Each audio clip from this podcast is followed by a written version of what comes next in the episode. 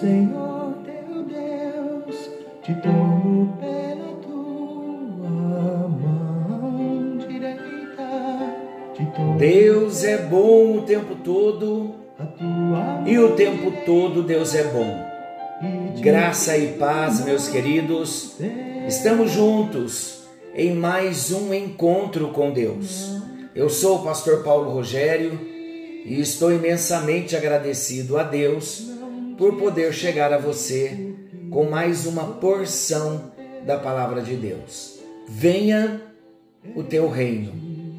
Este tem sido o decreto para o ano de 2023. Logo pela manhã, ao despertarmos, estamos proclamando: venha o teu reino, até que sejamos imbuídos no propósito que Deus tem estabelecido para cada um de nós. Glória a Deus. Nós estamos conhecendo Jesus no Evangelho de Marcos. Chegamos agora no capítulo 15, versículos 25 ao 32, e o tema A Cruz de Cristo, segunda parte. Nós fizemos três destaques na Cruz de Cristo, primeira parte.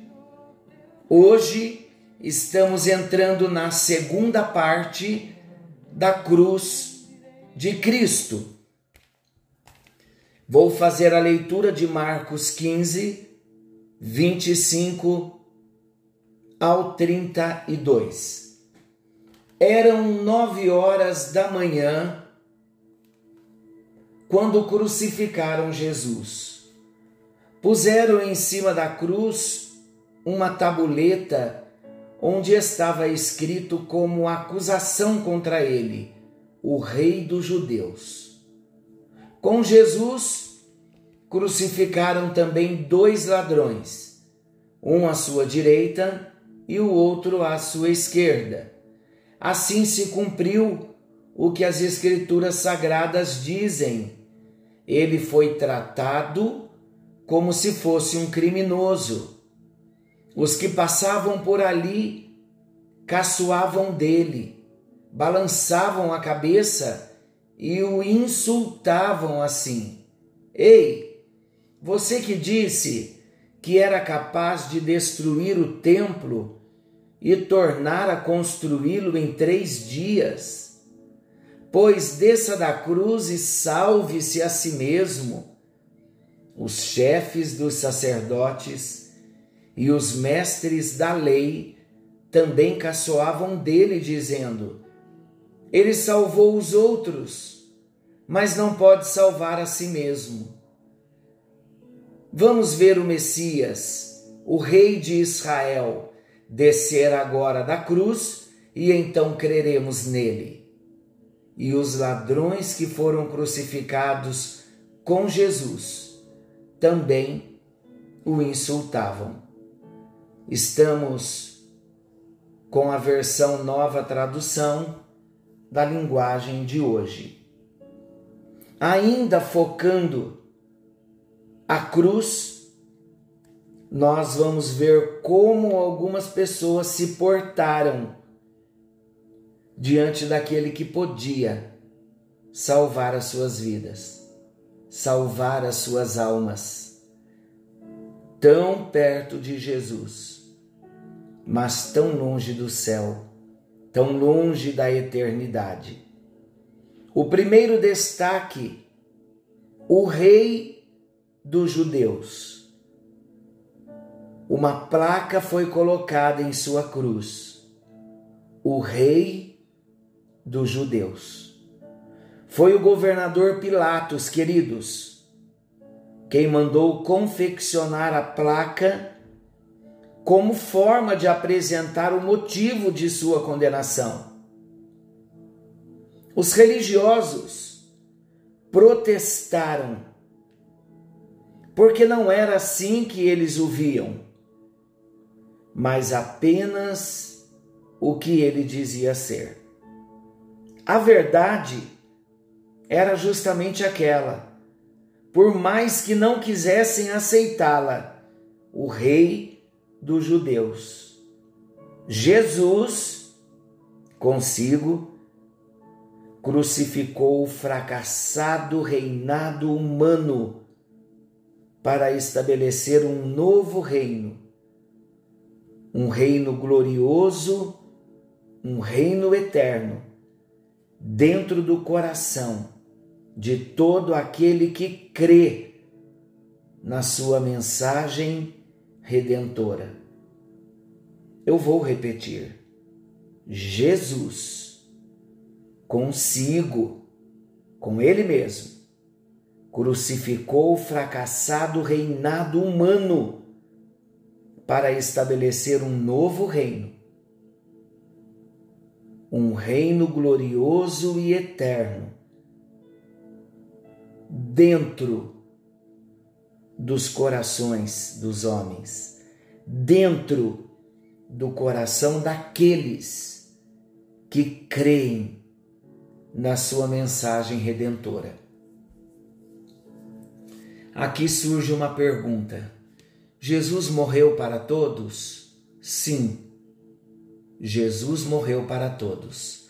E na teologia, nós aprendemos assim: a morte de Jesus foi suficiente para salvar a toda a humanidade. Aí surge a segunda pergunta: mas por que nem todos os homens são salvos? porque a morte de Jesus só é eficiente para aquele que crê. Jesus morreu por todos, mas a salvação só é eficiente, só é eficaz para aquele que crê.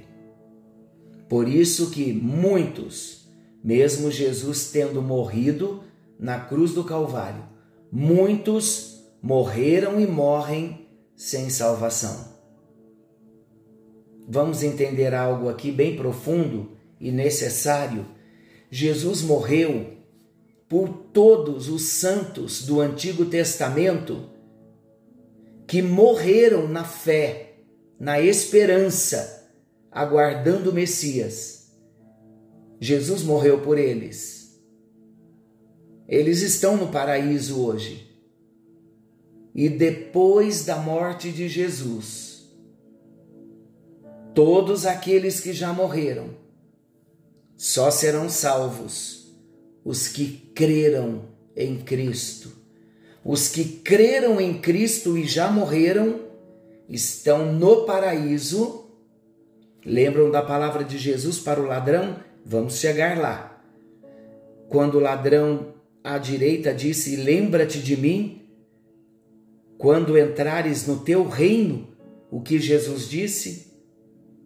Hoje mesmo estarás comigo no paraíso. Os santos do Antigo Testamento que creram em Deus e aguardaram a grande salvação e não viram a chegada de Jesus, mas aguardaram tão grande salvação.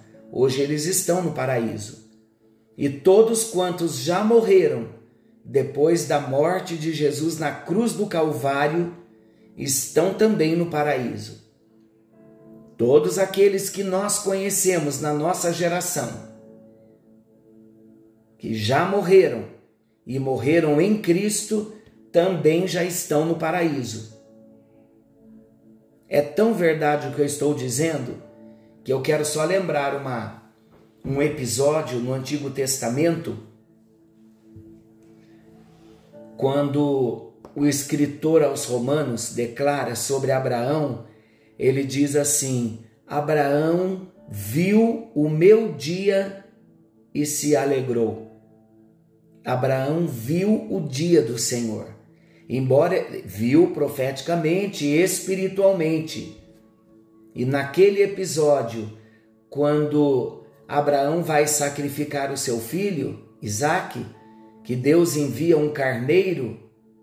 Deus enviou um carneiro porque o redentor da humanidade não viria como um carneiro, ele viria como um cordeiro. Por isso João Batista disse: Eis aí o cordeiro de Deus que tira o pecado do mundo, fazendo menção de Jesus. E Abraão, pela fé, viu o dia do Senhor e se alegrou. Então, todos os santos do Antigo Testamento e todos quantos nas gerações passadas, depois de Cristo, morreram, estão no paraíso. Então, esta, queridos, é a mensagem gloriosa do reino glorioso e eterno dentro dos corações daqueles que creem na mensagem redentora. Então, agora, quando eu te digo, Jesus morreu por todos, a morte de Jesus é suficiente para salvar a todos, mas só é eficiente para os que creem, agora já você consegue entender, por conta da explicação trazida. É preciso crer em Jesus para a salvação. Agora vamos entender algo aqui bem importante para nós. Pilatos e os religiosos, eles perderam a oportunidade de reconhecerem a Jesus como verdadeiro rei. Ele, Jesus, levou os nossos fracassos provenientes da nossa queda e da impossibilidade de governar a nossa própria vida. Que triste! Autoridades religiosas, tão perto da cruz, mas tão longe de Jesus. Hoje, para sermos salvos, é preciso crer. Todo aquele que nele crê tem a vida eterna. Já não entra em condenação, mas passou da morte para a vida, da morte espiritual e eterna para a vida espiritual e vida eterna ao lado de Deus. Pai querido, Deus bondoso, Deus maravilhoso, nós exaltamos o teu nome no encontro de hoje, falando da cruz de Cristo, o Rei dos Judeus. Muitos viram o Rei mas não aceitaram o seu governo, não aceitaram o seu reinado. Hoje, ó Deus, nós estamos proclamando: venha o teu reino, porque aquela placa que Pilatos colocou para nós é verdadeira. Jesus não é só o rei dos judeus, mas Jesus é o rei das nações. E nós abrimos o nosso coração no encontro de hoje e recebemos a Jesus Cristo, cremos em Jesus Cristo como Rei, como Senhor, como Salvador e recebemos a Ti, Jesus, no nosso coração. Obrigado pela morte na cruz do Calvário para salvar a mim, tão pecador. Muito obrigado. Eu creio em Ti, creio na Tua palavra, creio no Teu nome e pela fé eu estou salvo. Em nome de Jesus. Amém. Amém e graças a Deus. Esta é a oração que devemos fazer. Romanos capítulo 10, Paulo nos ensina: se com a tua boca confessares a Jesus como Senhor e no teu coração creres que Deus o ressuscitou dentre os mortos, serás salvo. Você crê? Confesse com os seus lábios e receba Jesus Cristo na sua vida e será salvo. Deus o abençoe. Fiquem todos com Deus, querendo o bondoso Senhor. Amanhã estaremos de volta nesse mesmo horário com mais um encontro com Deus. Forte abraço. Não se esqueçam, esse Jesus que morreu na cruz, ele está voltando. Algo novo está vindo à luz. Vem o teu reino. Uma excelente noite a todos.